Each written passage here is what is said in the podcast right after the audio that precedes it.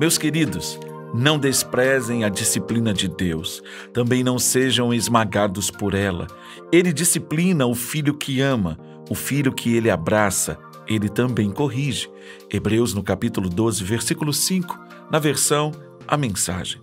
Então, nós precisamos entender quando o Eterno nos disciplina, que Ele está expressando o seu amor por nós.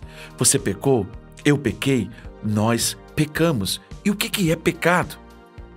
Nós temos muita dificuldade de entender isso na perspectiva do Eterno. Ele traçou um alvo para nós, ele traçou um direcionamento para as nossas vidas. E todas as vezes que nós erramos o alvo, todas as vezes que nós saímos do caminho que ele tem estabelecido na Sua palavra, nós pecamos. E porque pecamos, precisamos da experiência de redenção. É Ele nos trazendo de volta, nos trazendo de volta para a Sua presença e trazendo correção para as nossas vidas. Então você tem que parar, pensar como está a sua vida hoje. Sabe por quê? Porque não há almoço grátis. Tudo na vida tem um preço.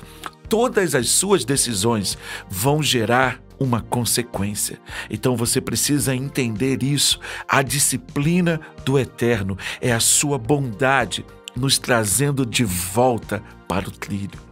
Se ele está corrigindo você, se ele está corrigindo a mim, é porque ele me ama e Ele vai me conduzir de volta, Ele vai me dar os sinais, Ele vai fazer com que eu consiga perceber e mudar de atitude. Não se engane, tudo o que fazemos na vida tem consequências. Que você ouça a palavra do Eterno, que você se deixe conduzir pelo seu amor e você será abençoado. Pai, muito obrigado, porque a tua palavra nos corrige todos os dias e nos traz a um alinhamento contigo. Muito obrigado. Em nome de Jesus. Amém.